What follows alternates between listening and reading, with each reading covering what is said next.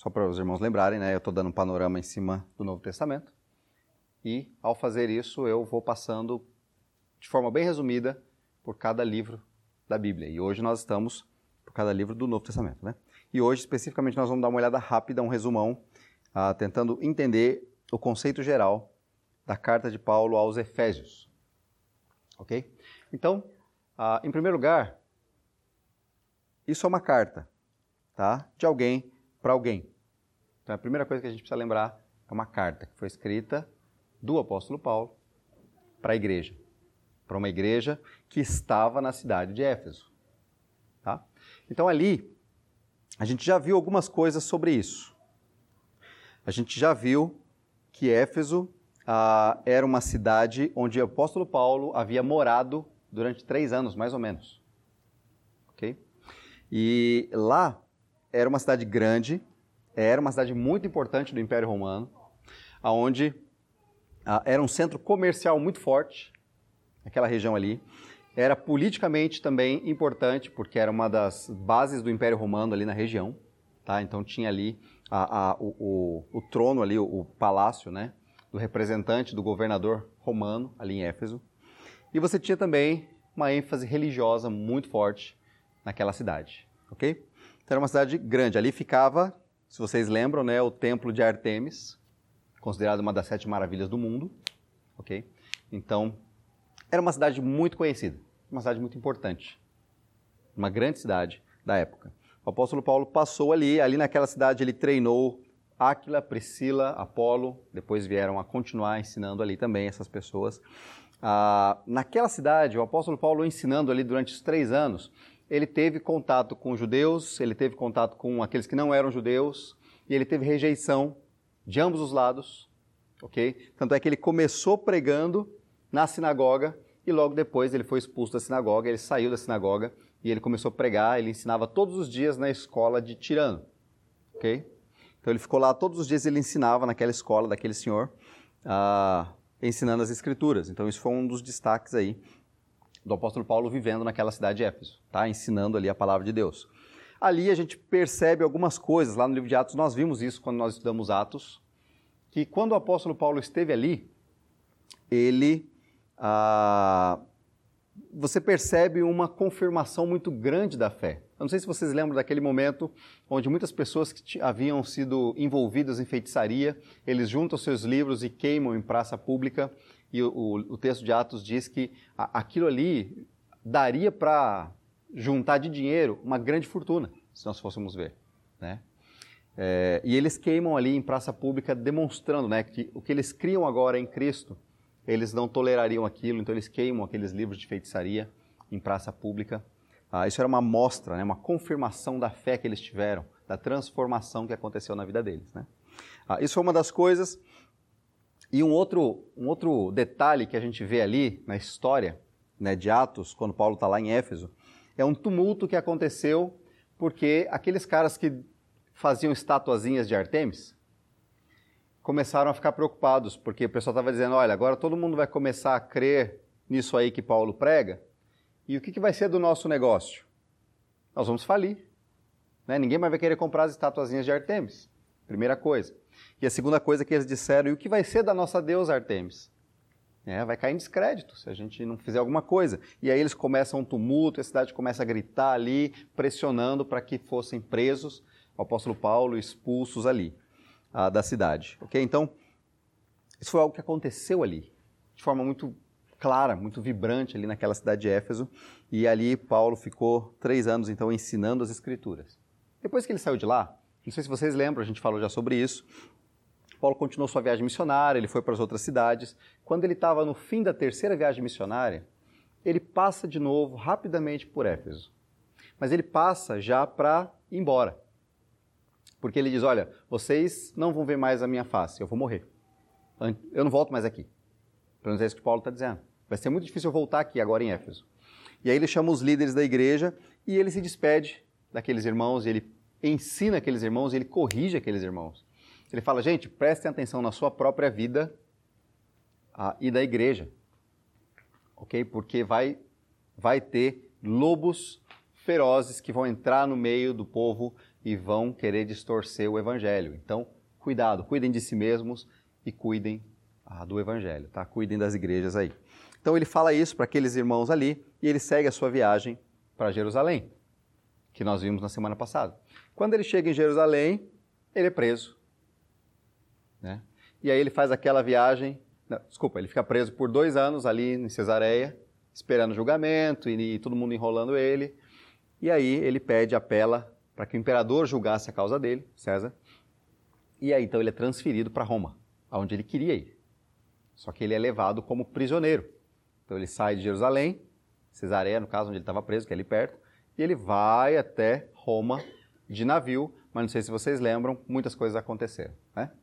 Ah, ele foi preso, é, ele foi preso, desculpa, ele estava preso, e aí teve naufrágio, teve um monte de coisa que aconteceu, eles ficaram três meses numa ilha esperando o tempo, o inverno rigoroso passar, as tormentas do mar, e aí ele saiu e muitas coisas aconteceram e ele pregava o evangelho por onde ele ia, até que ele chegou em Roma. Quando ele chegou em Roma, o que a gente sabe é que ele ficou dois anos presos ali. E nesse período onde ele estava preso, ele escreveu várias cartas. Essa carta é uma. Então percebe? Ele passou três anos em Éfeso, depois ele saiu de Éfeso, fez outras viagens, foi para outras igrejas. Ele deu uma passadinha em Éfeso para se despedir, exortar, né, dar uma recomendações para os líderes ali vai preso, vai para Roma, está ali em Roma preso, e aí ele escreve uma carta para essa igreja, na qual ele passou um tempo junto. Tá? Um tempo que ele dedicou ensinando, ah, fortalecendo, ok? E possivelmente essa carta ela foi escrita para essa igreja, mas ela também ela seria usada para as igrejas da região. Então era uma carta que a gente chama de uma carta circular. Era uma carta que era para a igreja, mas também ela era para outras igrejas das cidades vizinhas lerem e serem aprenderem com ela. Ok? Então tem muitos conceitos aqui. Qual é o propósito principal desta carta? Tá, que nós vamos ver. O propósito principal, eu dividiria ele em três. Primeiro, é reconhecer qual é a nossa posição em Cristo. Qual é a nossa identidade em Jesus Cristo. Quem nós somos em Cristo. O apóstolo Paulo fala disso. O segundo é desfrutar dessa posição. Como é que nós ah, desfrutamos, como é que nós aproveitamos dessa posição que nós temos em Cristo? E a terceira é aplicar isso para o nosso dia a dia, já que nós temos essa identidade em Cristo, como nós vivemos o nosso dia a dia. Então, se eu fosse dividir, e o, e o texto de Efésios ele é basicamente dividido meio a meio. Os primeiros três capítulos é a ênfase é a nossa posição, com quem nós somos em Cristo, qual é a nossa identidade em Cristo. E os últimos três capítulos, que é de 4 a 6, ele vai aplicar então, já que nós estamos em Cristo, como é que nós devemos viver. Primeira parte, bem pensando quem nós somos, e a segunda parte, prática da vida, tentando trazer para a prática da vida. Tá? Então, esse é basicamente um resumo assim de, de Efésios, dessa carta. Tá? E aí eu queria ver com vocês, nós vamos ler alguns textos ah, do, dessas divisões aqui, só para a gente entender um pouquinho qual é a nossa posição e como aplicar isso para o nosso dia, tá? Então nós vamos tentar fazer isso ah, um pouquinho aqui, ok? A primeira parte é, dos capítulos de 1 a 3, a minha identidade. E eu queria que vocês pensassem nisso, gente. Sabe por quê? Porque nós temos a tendência de pensar que a nossa identidade está naquilo que nós fazemos. Ah, quem é você? Aí a maioria das pessoas falam aquilo que ela é formada ou naquilo que ela trabalha. E a nossa identidade, ou, sei lá, eu sou mãe, eu sou pai, eu sou. A nossa identidade não está nisso. Essa não é a nossa identidade principal. Tá? Nossa identidade começa em Jesus Cristo. E é disso que o apóstolo Paulo fala aqui. Ele começa no capítulo 1, dos versículos de 3 até o 23, ele vai fazer um hino de louvor a Deus por essa obra de redenção, por essa obra de salvação que foi feita em Cristo, né? E como desfrutar desse relacionamento. Então, é um cântico de louvor, vamos dizer assim, esse começo. Eu queria ler o texto que o Ricardo leu, eu quero ler de novo e eu vou destacar alguns pedaços dele. Capítulo é, 1, versículos 3 até o 14. Eu vou ler e vou destacar alguns pedacinhos também, tá? Bendito seja o Deus e Pai. olha só, ele começa a Deus, então exaltando a Deus, bendito seja, né? louvado seja, exaltado seja, ah, elogiado, é, que o seu nome seja adorado, o Deus e Pai de nosso Senhor Jesus Cristo, que nos abençoou com todas as bênçãos espirituais nas regiões celestiais em Cristo. Porque Deus nos escolheu nele antes da criação do mundo para sermos santos e irrepreensíveis. Então Deus nos escolheu para sermos santos e irrepreensíveis. E ele fez isso há muito tempo atrás, antes de tudo, antes da criação do mundo. E em amor, versículo 5, ele nos predestinou, quer dizer, ele destinou antecipadamente para sermos adotados como filhos. Então, lá atrás, nós fomos adotados como filhos por meio de Jesus Cristo, de acordo com o bom propósito da sua vontade para o louvor da sua gloriosa graça que nos deu gratuitamente no amado. Então, nós, pela vontade de Deus, pelo propósito gracioso dele, ele nos salvou, ele nos escolheu, porque ele quis. É, é isso que o texto está dizendo. Para que ele seja glorificado. Para que a graça dele, a bondade em ação, seja vista e manifesta. Ele nos salvou, ok? Nele, versículo 7, nós temos então a redenção, a salvação, a, ao resgate por meio de seu sangue. Entendeu? Foi pago um preço por esse resgate, o seu sangue. Nele nós temos o perdão dos pecados, de acordo com as riquezas da graça de Deus. Então não foi por mérito, foi pela graça de Deus que ele derramou sobre nós com toda sabedoria e entendimento e nos revelou o mistério da sua vontade, de acordo com o seu bom propósito que ele estabeleceu em Cristo isto é, de fazer convergir, de que tudo venha chegar-se em Cristo, todas as coisas celestiais e terrenas, ah, na dispensação da plenitude dos tempos. Nele nós fomos também escolhidos, tendo sido predestinados conforme o plano daquele que faz todas as coisas, segundo o propósito da sua vontade, a fim de que nós, os que primeiro esperamos em Cristo, sejamos para o louvor da sua glória quando vocês ouviram e creram na palavra da verdade, o evangelho que os salvou, vocês foram selados em Cristo com o Espírito Santo da promessa, que é a garantia da nossa herança, até a redenção daqueles que pertencem a Deus, para o louvor da sua glória. Gente, é interessante a gente olhar para esse texto, porque ele está louvando, ele está exaltando, ele está cantando ao Senhor. O que, que ele está cantando ao Senhor? Obrigado, Senhor, porque o Senhor nos escolheu e não só nos escolheu, o Senhor mostrou como seríamos salvos. Em Cristo. O Senhor nos chamou e nos salvou. Não porque nós merecíamos, não porque o Senhor viu alguma coisa em nós, mas por causa do seu próprio plano, pela sua própria vontade, porque o Senhor quis fazer assim.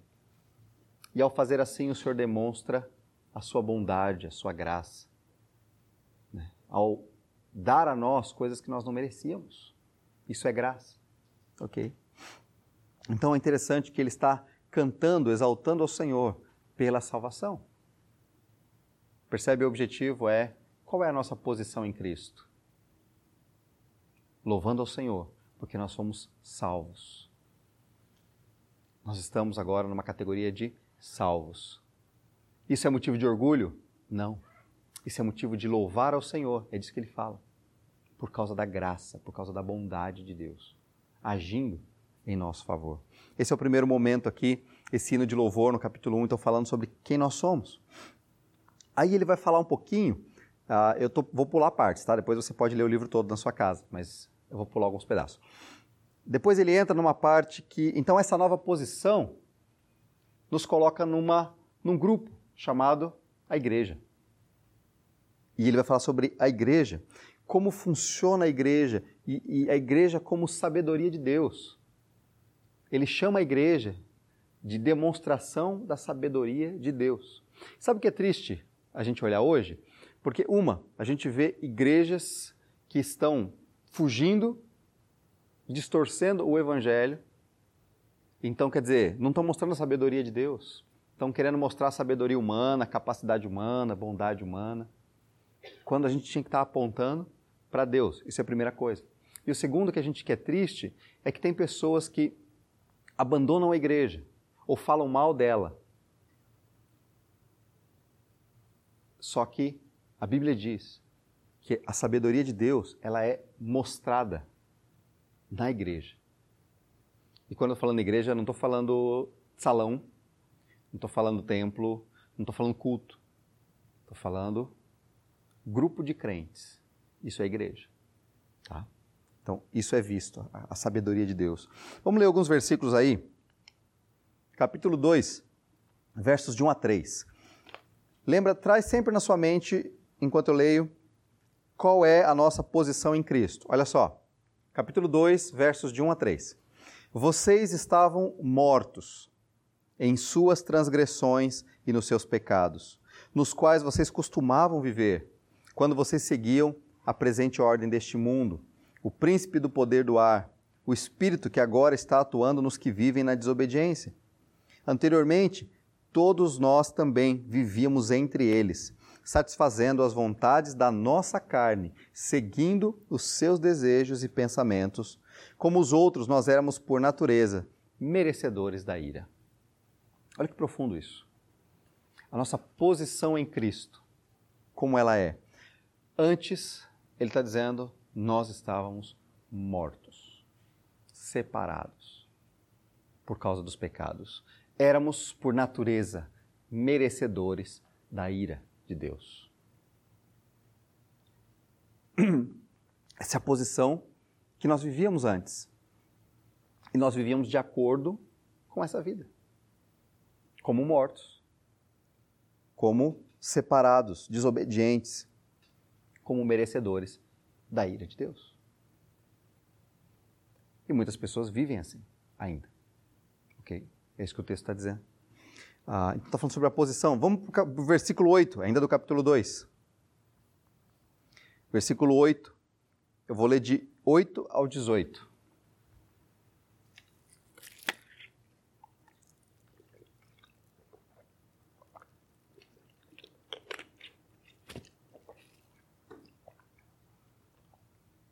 Então estávamos mortos. Olha agora, versículo 8. Pois vocês são salvos pela graça. Vocês são salvos ah, pela graça de Deus através da fé. E isso não vem de vocês, é dom de Deus. Não vem de obras, para que ninguém se glorie e se orgulhe. Porque nós somos criação de Deus realizadas em Cristo Jesus para fazermos boas obras, os quais Deus preparou antes para nós as praticarmos. Portanto, lembrem-se de que anteriormente vocês eram gentios por nascimento chamados em circuncisão pelos que se chamam circuncisão feita no corpo, por meio de mãos humanas. E que naquela época vocês estavam sem Cristo, separados da comunidade de Israel, sendo estrangeiros quanto às alianças da promessa, sem esperança, sem Deus no mundo. Mas agora, em Cristo Jesus, vocês que antes estavam longe, foram aproximados mediante o sangue de Cristo, pois Ele é a nossa paz o qual de ambos fez um e destruiu a barreira, o muro de inimizade, anulando em seu corpo a lei dos mandamentos expressa em ordenanças. O objetivo dele era criar em si mesmo, dos dois, um novo homem, fazendo a paz. Reconciliar com Deus os dois em um só corpo por meio da cruz, pela qual ele destruiu a inimizade. Ele veio, anunciou a paz a vocês que estavam longe e paz aos que estavam perto. Por meio dele, tanto nós como vocês temos acesso ao Pai por um só Espírito. Gente, ah, é, é profundo o que ele fala aqui. Ele fala que nós fomos então agora, nós estávamos mortos, merecedores da ira, mas nós fomos salvos pela graça de Deus, pela ação de Deus em querer restaurar a nossa vida. Somos salvos pela graça. Isso vem pela fé em Cristo. Isso nos coloca numa situação diferente, que eu falei, igreja. Ele está dizendo: olha, não é agora povo de Israel, não tem gentios, não existe mais essa barreira. Ele morreu e dos dois fez um só povo. Quem crê em Cristo. Esse é o povo que o segue. Tá? Ah, então é interessante a gente olhar para isso porque Cristo veio trazer a paz para o mundo, no sangue dele. Versículo 19: Vocês já não são mais estrangeiros, nem forasteiros, mas concidadão dos santos e membros da família de Deus. A posição em Cristo aí. Qual é a nossa identidade? A nossa identidade agora é vivos em Cristo. A nossa identidade agora é filhos de Deus, membros da família de Deus. Essa é a nossa identidade primária antes de qualquer coisa. Antes do que fazemos aqui nessa vida, antes de tudo que vivemos aqui nessa vida, a nossa identidade está em Jesus, no que ele fez por nós, e não naquilo que nós fazemos. Essa é a nossa identidade. Essa é a base da nossa vida. Dá uma olhadinha no capítulo 3, versículos 10 a 12, primeiro. Capítulo 3, versículos 10 a 12. Diz assim: A intenção dessa graça era que agora, mediante a igreja, a multiforme sabedoria de Deus se tornasse conhecida dos poderes e autoridades nas regiões celestiais, de acordo com seu eterno plano que ele realizou em Cristo Jesus, nosso Senhor, por intermédio de quem temos livre acesso a Deus em confiança pela fé nele.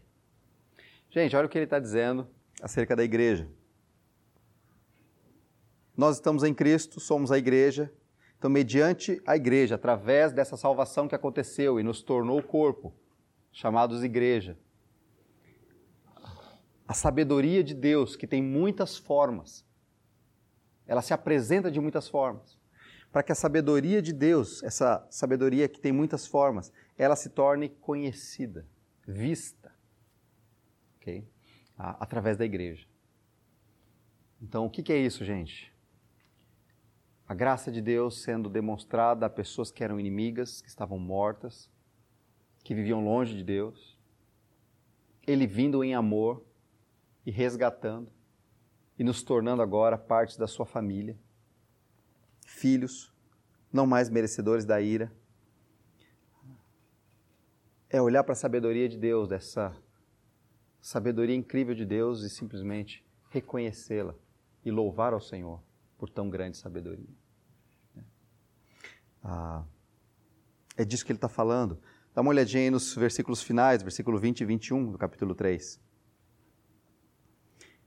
Aquele que é capaz de fazer infinitamente mais do que tudo o que pedimos ou pensamos, de acordo com o seu poder que atua em nós, a ele seja a glória na igreja, em Cristo Jesus, por todas as gerações, para todo sempre.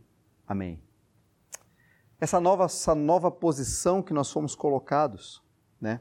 Ah, o Senhor está atuando em nós e através de nós. Então é interessante que ele, ele conclui, né? A Ele, Deus, seja a glória, que Deus seja glorificado por causa de Cristo, daquilo que Cristo fez, mas na igreja, em nós, através de nós. Não só hoje, mas pelos séculos dos séculos, para todo sempre. Então, é, é tentar olhar para isso e perceber agora Paulo já está dando uma virada, ele está começando a virar o processo. Ele estava falando de quem nós somos em Cristo, salvos agora pela graça, vivendo assim, nossa identificação com Jesus Cristo, por causa dele, da bondade dele, do amor dele. E agora em Cristo, então nós somos parte da igreja, que é a família de Deus. E ele diz, através da igreja, ah, que Deus seja glorificado. E aí ele vai entrar no capítulo 4. O que, que é o capítulo 4? O capítulo 4 começa em questões práticas da vida agora. Né? Ele vai entrar então agora na segunda parte do livro, da carta. Então percebe? Você recebeu uma carta e essa carta está te desafiando a olhar para a sua própria vida. Bom. E ele começa dizendo: Quem é você? O que você é? De onde você vem? O que é o mais importante na sua vida? Por que você vive como você vive? Esse é o começo da carta. Aí ele vai dizer: olha, quem nós somos em Cristo, qual é a nossa posição em Cristo.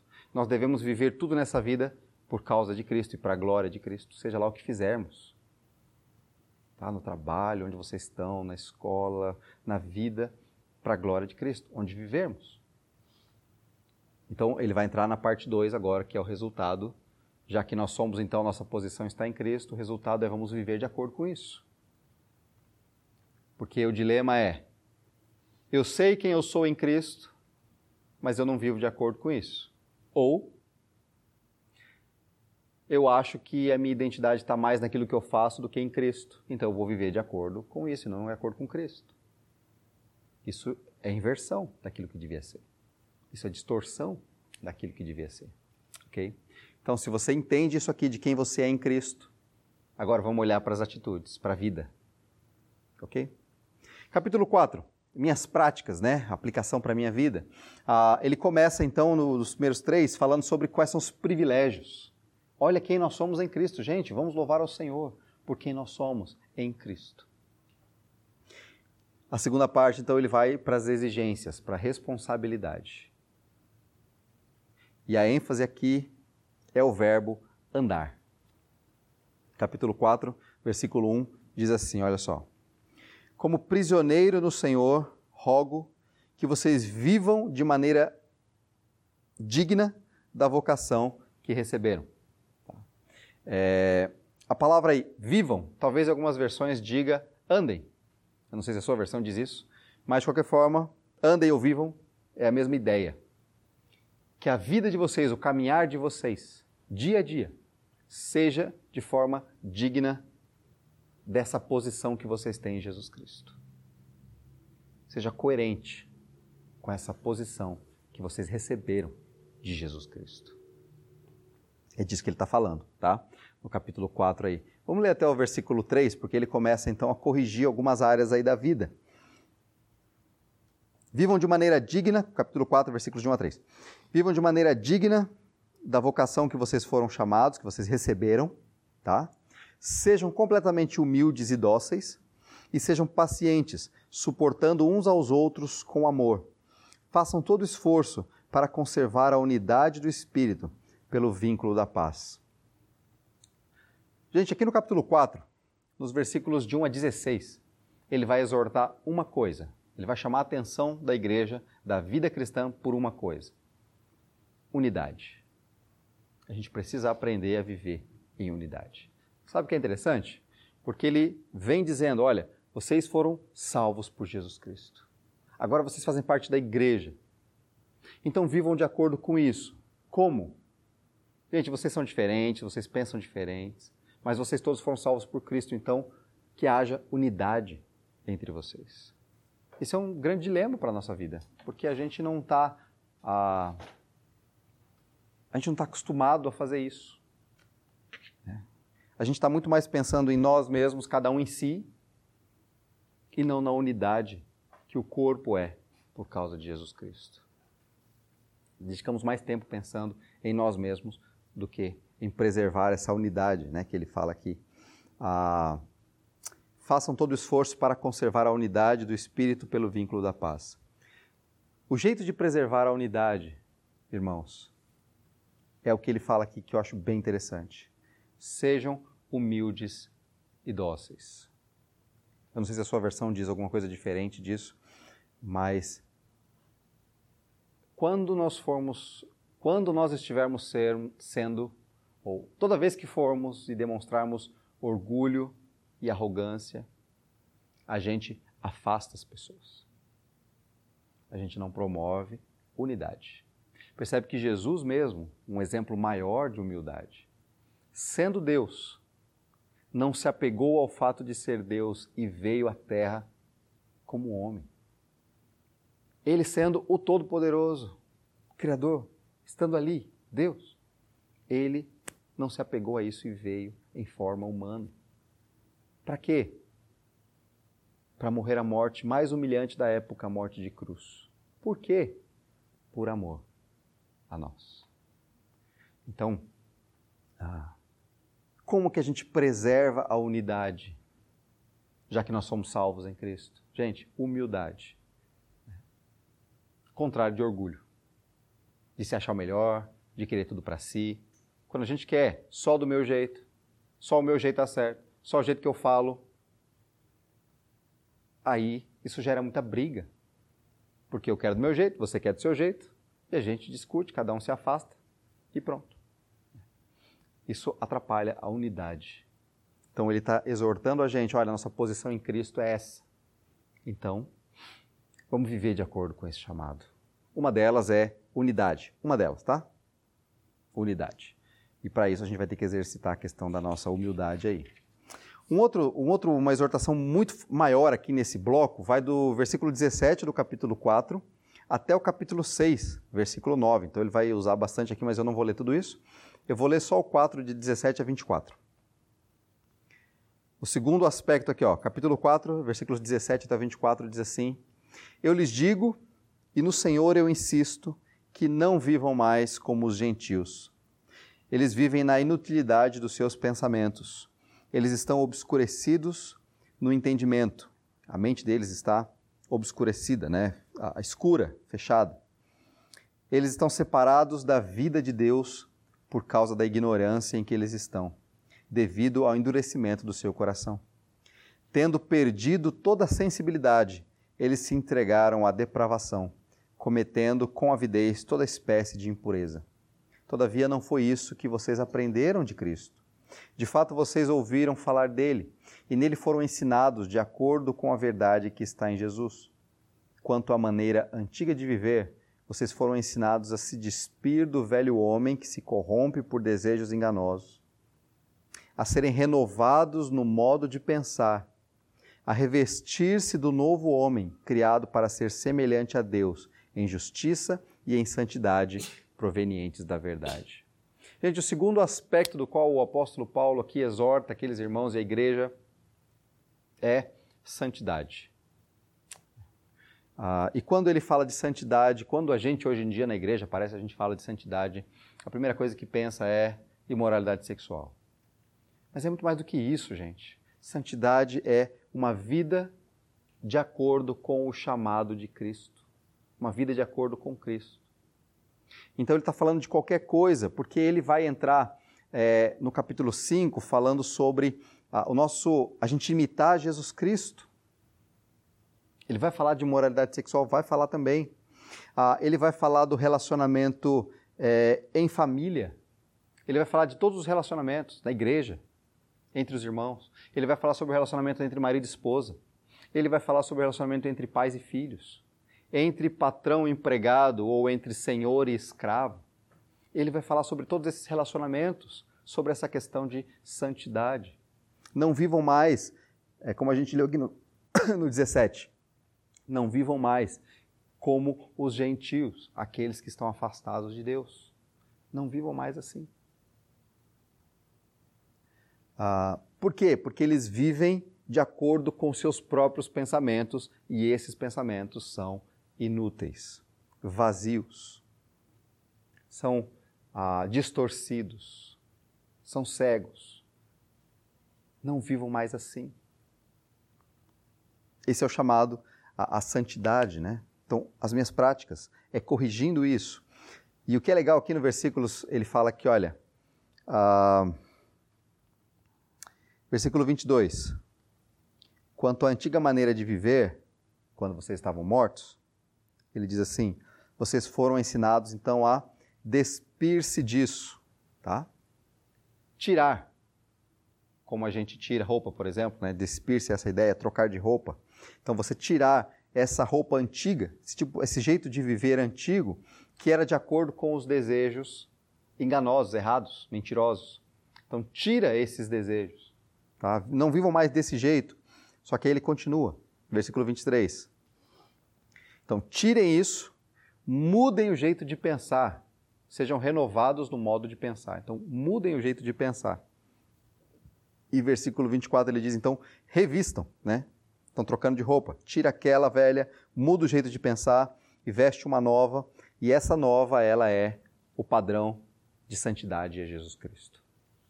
O padrão de santidade não é o outro. O padrão de santidade não é aquilo que eu acho melhor, ou bom senso, o meu bom senso mas o padrão é Jesus Cristo. Tá? Então, ah, isso muda completamente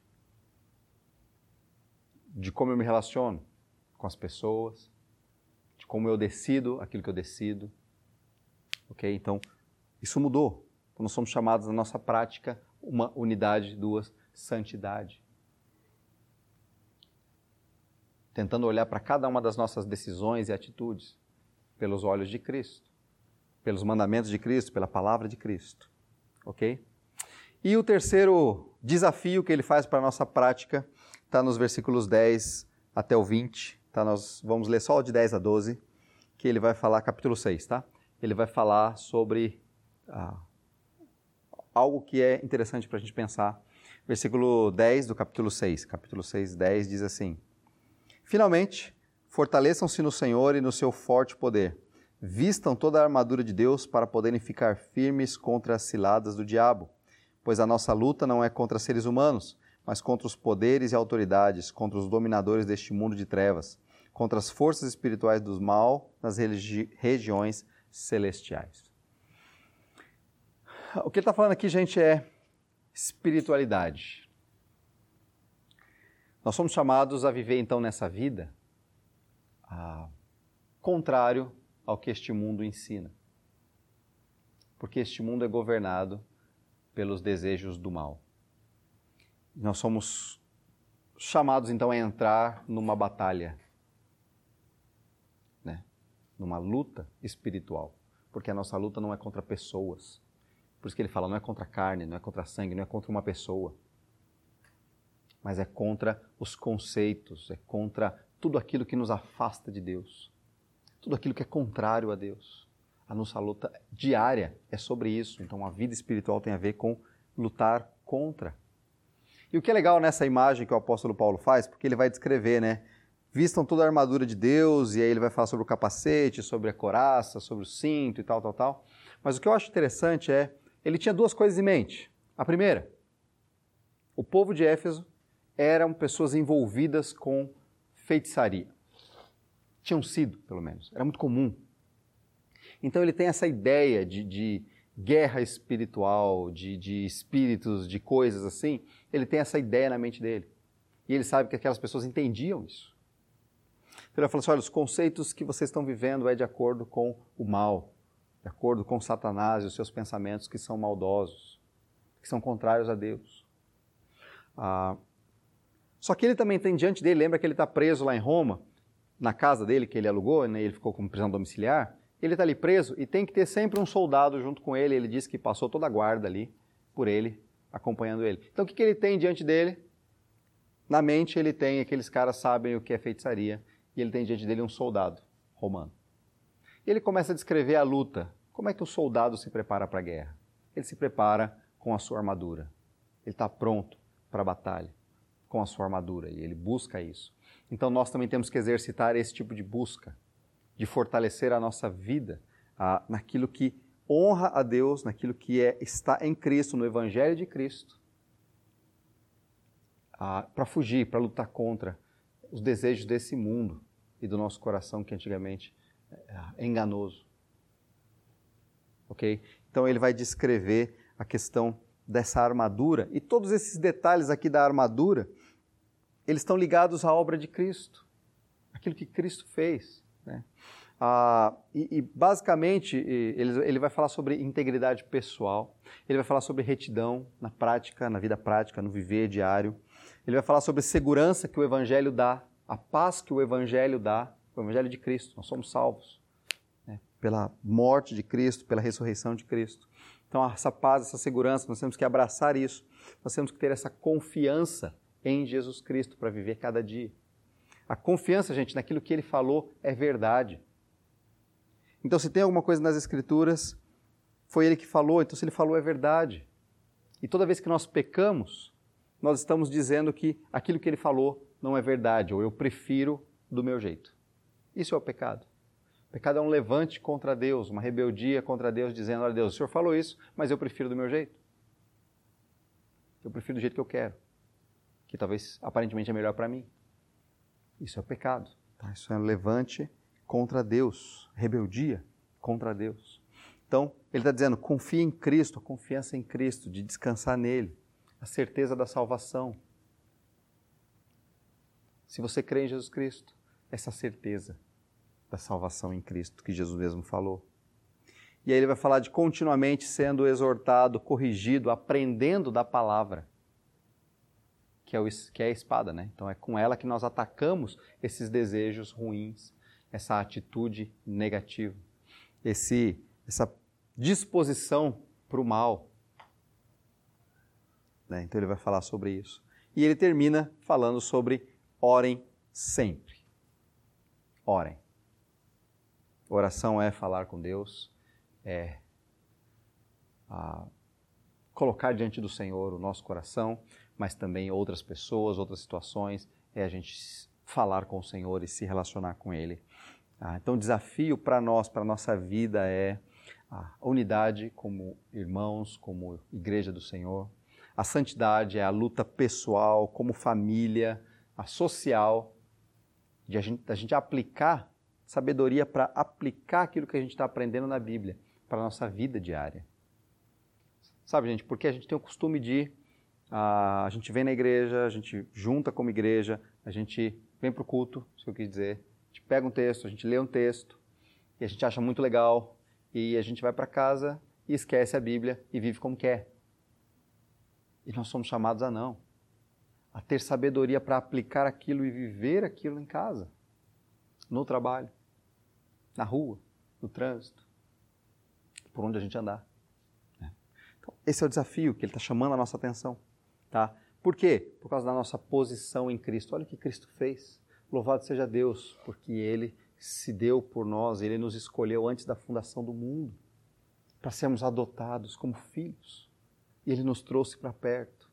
E além disso, Ele colocou em nós o Espírito Santo que nos cela, que nos marca, dizendo: olha, esse é de Deus. É o Espírito Santo que marca.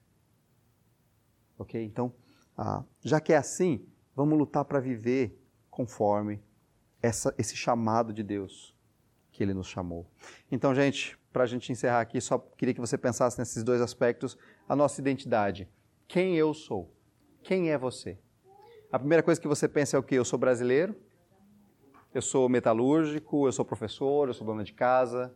Eu sou engenheiro? Eu sou o quê? É aí que está a sua identificação? Né? Ah, eu sou mãe, eu sou pai, a minha identidade está nisso, naquilo que eu estou exercendo aqui nessa terra. Na verdade, em primeiro lugar, eu sou filho de Deus, chamado e escolhido por Ele, chamado e escolhido para Ele. Esse é o desafio. Será que eu reconheço isso e desfruto? Como? posso orar, eu posso falar com Deus, eu posso descansar nele, confiar nele diante das provas da vida, das lutas, das dificuldades dessa vida. Será que eu me alegro, eu louvo ao Senhor reconhecendo isso? E a segunda parte é a consequência. Então, se a minha identidade, quem eu sou, eu sou filho de Deus chamado por Ele, então como é que eu vivo? Será que eu só penso naquilo que eu tenho ou será que eu só penso naquilo que eu não tenho e quero ter? A minha vida é com base nisso, aquilo que eu quero conquistar e não quem eu sou em Cristo. Ah, o que é que me faria feliz? Será que eu só penso no trabalho ou na família e não são coisas ruins? Ou, de fato, como consequência de quem eu sou em Cristo, o meu modo de vida é como filho de Deus? vivendo para agradar a Deus, chamado para glorificar a Deus. Eu vou voltar no capítulo 1, para a gente encerrar, eu vou ler só. De novo. A partir do versículo 3. Até o 6. Bendito seja o Deus e Pai de nosso Senhor Jesus Cristo. Ele nos abençoou com todas as bênçãos espirituais nas regiões celestiais em Cristo, porque Deus nos escolheu nele antes da criação do mundo, para sermos santos e irrepreensíveis em Sua presença. Em amor, nos predestinou para sermos adotados como filhos, por meio de Jesus Cristo, conforme o bom propósito da Sua vontade, para o louvor da sua gloriosa graça, a qual nos deu gratuitamente no amado. Percebe como tudo faz sentido diante do que ele escreveu na carta toda? Louvado seja Deus, bendito seja Deus. Então vamos lembrar de quem eu sou em Cristo e a minha vida refletindo aquilo que eu sou em Cristo. Vamos orar mais uma vez? Muito obrigado, Senhor. Bendito seja Senhor, por tão grande amor com que o Senhor nos amou. Porque o Senhor nos salvou, o Senhor nos resgatou. Muito obrigado, porque o Senhor nos escolheu e, e nos trouxe para perto sem merecermos, mas o Senhor quis fazer assim. Nos chamou para viver para a tua glória. Eu sei que nós temos falhado muito ainda nisso. Nós individualmente, nós como igreja. Então, em primeiro lugar, Senhor, nos perdoa e nos ajuda a corrigir isso. Cada dia, corrigir um pouco. Não nos deixa desanimar ao olharmos para os lados, para os nossos irmãos e vermos erros, mas ajuda-nos a caminharmos com o Senhor, lado a lado com o Senhor e ajudarmos uns aos outros a caminhar para o Senhor, para a glória do Senhor. Nos ajuda. Eu peço a tua graça, a tua bondade, nos, nos capacitando, nos dando força, ânimo. Eu peço, Senhor, nos ajuda a sempre lembrar de quem nós somos em Ti, mesmo se as coisas estão indo mal, mesmo se ah, tá tudo sendo muito difícil de viver, muitos sofrimentos, muita dor. Ainda assim, Senhor, nos ajuda a entender quem nós somos. E quem nós somos está ligado com o amor e a graça do Senhor nos escolhendo e nos ajuda a viver de acordo com isso. Nos ajuda a lembrar. E louvado seja o teu nome, porque o Senhor escolheu, porque o Senhor quis assim. Nós não merecíamos. Nós estávamos mortos, merecendo a ira, mas o Senhor nos resgatou, nos salvou, nos libertou. Muito obrigado, Senhor. Eu te louvo. Eu peço que o Senhor nos conduza. Em nome de Jesus Cristo. Amém.